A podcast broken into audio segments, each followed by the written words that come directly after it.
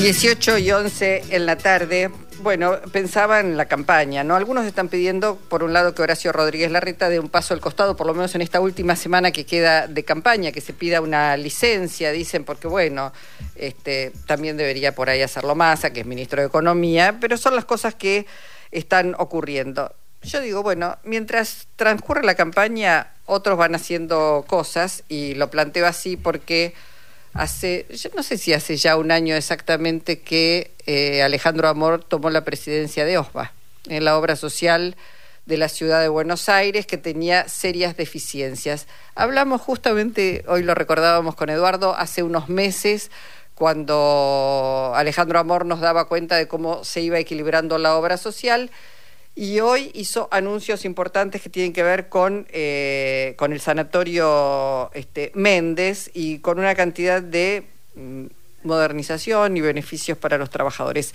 Está en línea Alejandro Amor, presidente de OSBA. Eh, ¿Cómo estás, Alejandro? Eduardo Anguita, Luisa Barnagia, equipo, te saludamos. Hola, Luisa, hola, Eduardo. ¿Cómo les va? Bien, muy bien. Bueno, eh, contanos un poco, porque hay muchos hombres y mujeres que venían quejándose del servicio que prestaba la obra social y se han ido este, realizando distintas, distintas mejoras. Contar los anuncios de hoy. Mira, primero algo importante. El sistema en general de salud, y hoy lo podrán haber visto en los diarios, público, privado y de obras sociales, pero sobre todo el de prepagas, está en una profunda crisis. Sí. Si se fijan, saben que los turnos se están dando a cuatro meses.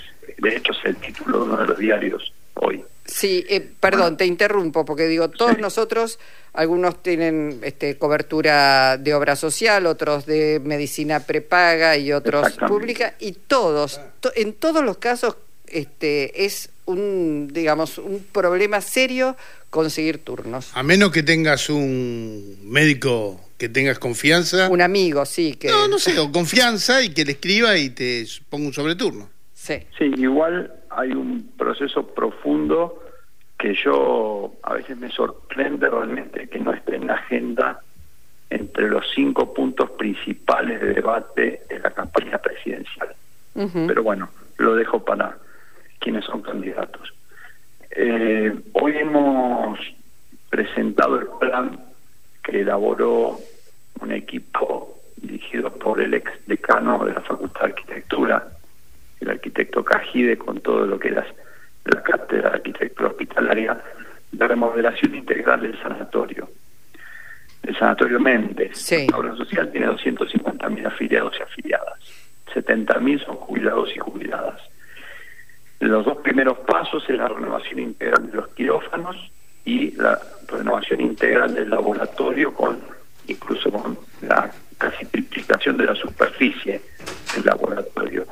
El mientras tanto ya se han hecho obras tales como la colocación de los equipos de aire acondicionado, la construcción de seis consultorios nuevos, la ampliación de los horarios. Antes atendían hasta las 13 horas, ahora es hasta las 19 se atiende también ahora los días sábados. Eso en cuanto a lo estructural del sanatorio inmediato. Sí. El plan es a cuatro años y es completo. La renovación va a ser completa. Eh, pero al mismo tiempo hemos licitado y hemos adquirido 10 ambulancias que fueron hoy, las recibimos ayer y las presentamos hoy, de las cuales dos son unidades de terapia intensiva, una pediátrica y otra adultos para traslados.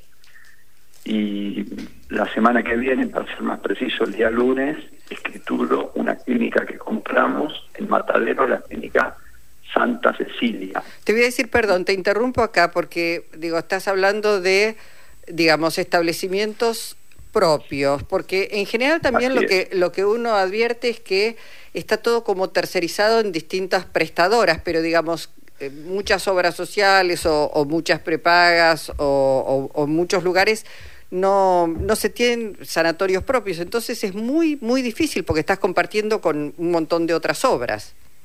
Bueno, nosotros tenemos hoy en día un sistema mixto que es con el sanatorio propio, más complementaciones con otros prestadores que obviamente no, no voy a dar los nombres por bueno por publicidad, ¿no? Claro. Pero sí tenemos prestadores privados. Ahora, te doy un ejemplo, Luisa, para que quienes nos están escuchando lo entiendan. Yo no tengo nada contra ningún prestador privado, al contrario, creo una complementación. Pero también es cierto que, por ejemplo, haber licitado las ambulancias hace que el costo que nosotros teníamos para pagar a la empresa privada por los traslados, a partir de ahora sea exactamente 50% de lo que pagábamos. Es una diferencia, perdóname Alejandro que te interrumpa, pero buenas tardes, pero pero la diferencia es muy grande y uno está acostumbrado a ver, este, sobre todo en, las prepagas, a que son bancos de tercer piso, o sea, subcontratan, después decir, soy afiliado de tal prepaga, ah, no, pero ya rompimos el convenio.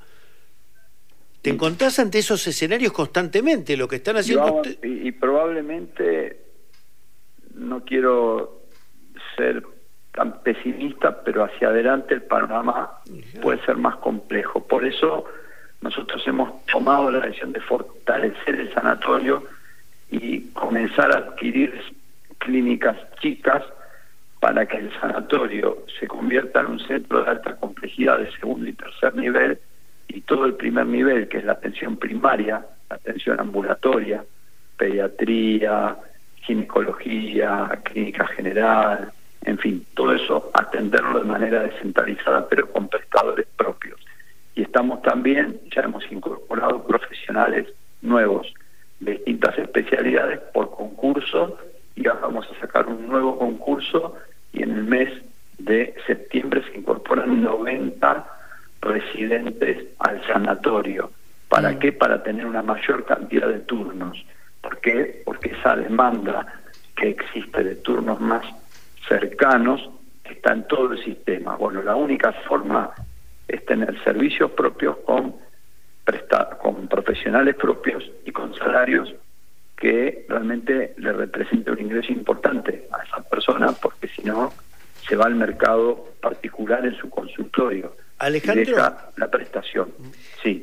Vos tenés mucha experiencia, después de haber estado en la Defensoría del Pueblo, de auditar y controlar lo que pasa con este, muchísimos problemas que, aquejan, por lo menos a los habitantes de la ciudad de Buenos Aires. La pregunta es, ¿en base a qué logras o, logra el equipo en el que estás, en base a qué logran en un panorama tan difícil, con tanta inflación, con tanta inestabilidad, en base a qué logran mejorar, administrando o rompiendo bolsones de corrupción, o eh, ¿qué, qué ecuación podés contar brevemente para decir esto lo estamos logrando en base a dos puntos. Primero que cuando asumís la responsabilidad en la administración de una obra social que está entre las diez más grandes de la Argentina, ¿no?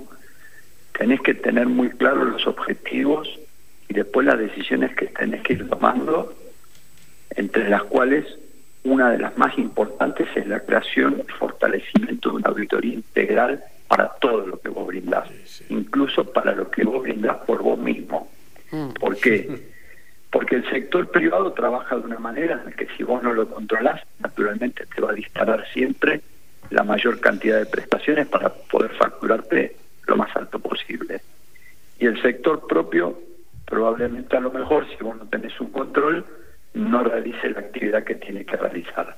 Entonces, uno de los ejes centrales del primer día fue la auditoría integral de la deuda que existía, de cada uno de los contratos, de cada una de las prestaciones que se daban y de cada una de las facturas que se emitían y los débitos correspondientes cuando no se cumplían con las prestaciones que las facturas decían. Mm. De hecho, nosotros tuvimos una presentación judicial con una empresa que nos demandaba 1.074 millones de pesos. Yo pedí un peritaje judicial y en el acuerdo que se arribó, que no aceptaron el peritaje, propusieron ellos cancelar la deuda en 465 ah, la flauta, Ah, la flauta. Bueno, yo voy a decir, mira, voy a decir, para la pregunta de Eduardo, tiene que ver mucho con, digo, funcionarios que funcionan y funcionarios que no funcionan. En tu caso, está claro que tenés un objetivo, que querés cumplirlo y, que... Algo de oficio. Claro, sí, sin lugar a dudas. Eh, en función del tiempo que tenemos, Alejandro, eh, el hospital, el, Sanatorio Méndez va a ser un eh, una suerte de hospital universitario, centro universitario, ¿no? Bueno, eso para nosotros es clave. Yo me siento muy orgulloso, soy egresado de la Universidad de Buenos Aires, pero creo que como argentinos además y argentinas nos debemos sentir orgullosos que en el ranking de 1.400 universidades del mundo la nuestra está en el lugar 50. Y hemos hecho un acuerdo con la Facultad de Medicina y ese acuerdo consiste en convertir al Sanatorio Méndez en un sanatorio universitario de formación de profesionales, de investigación científica y de avances tecnológicos en conjuntos con la Universidad de Buenos Aires. Para nosotros, el otro día me preguntaban, ¿qué significa eso? Mañana que cambia. Bueno, mañana no cambia nada. Es un proceso en el que vos pones una meta, que es establecer un sanatorio con un objetivo claro, que es de segundo y tercer nivel de la alta complejidad pero con formación, con investigación y con desarrollo de tecnología de la mano de la Universidad de Buenos Aires y de la Facultad de Medicina. Esto es prestigio y esto es prestación de la mejor para los afiliados y afiliadas. Es un desafío, bueno, sí, es un desafío. Cada profesional, cada médica, cada médico va a tener que hacer un esfuerzo para llevar adelante esto. Pero el desafío es para quien pagó toda su vida darle la atención que merece en el momento que la merece. Bueno, son buenas noticias, había que comunicarlos, te agradecemos como siempre la posibilidad de escucharte y, bueno, todo ese trabajo que estás realizando. Yo se los agradezco a ustedes. Un gran abrazo a los dos. Gracias. Y a todos los Gracias. Alejandro Amor, presidente de la Obra Social de la Ciudad de Buenos Aires.